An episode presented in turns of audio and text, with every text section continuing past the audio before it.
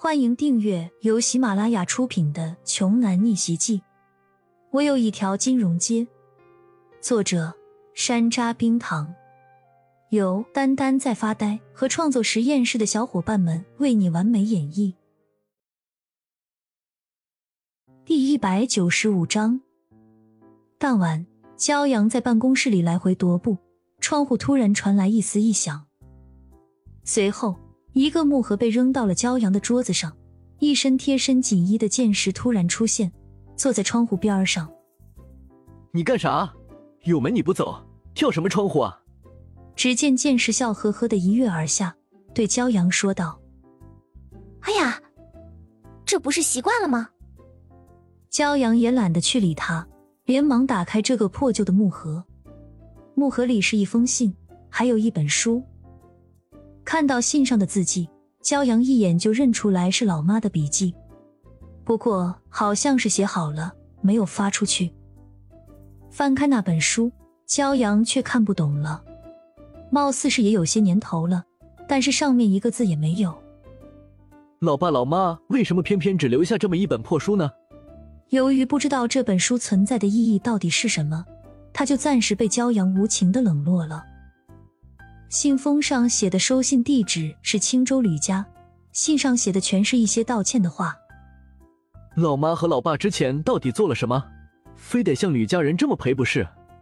见骄阳百思不得其解，剑石在一旁及时提醒的说道：“你问九爷爷呀，他跟着你父母时间最久了，过去的那些事情，他一定知道的一清二楚。”对啊，每次和庄九沟通。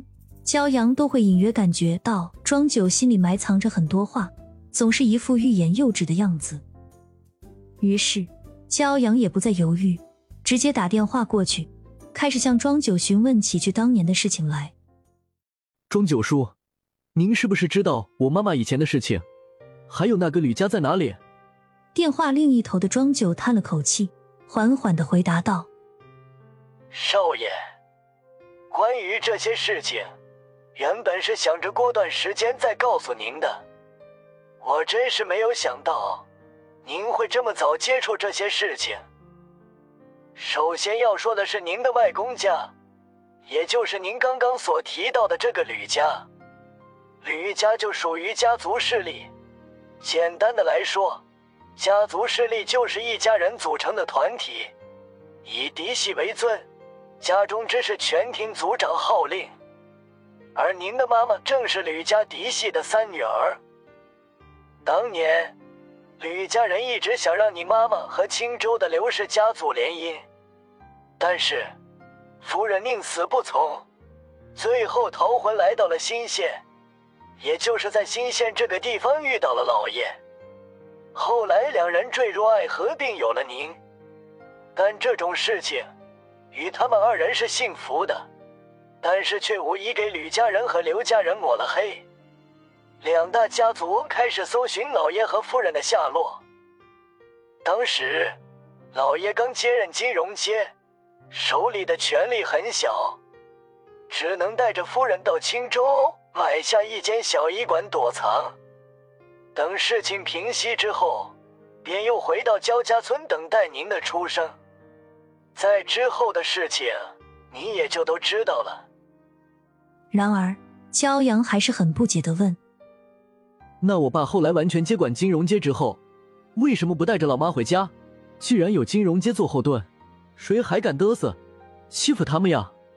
少爷，你想的太天真了。这个世界的复杂程度，远远超出您的想象。哪怕就算是金融街的管理者，也不是万事无敌的。更何况金融街的管理者。都有自己的职责，哪会为了这些儿女情长的小事儿而大动干戈、劳民伤财呢？又是这样，这老头就是喜欢话说一半。可是，就算是有什么天大的事情发生过或正在发生，一股脑的都告诉自己不就好了吗？骄阳的语气中夹带着一丝抱怨，对庄九说：“庄九叔，您心里有啥话？”全都告诉我不行吗？别老是说一半藏一半的好不好？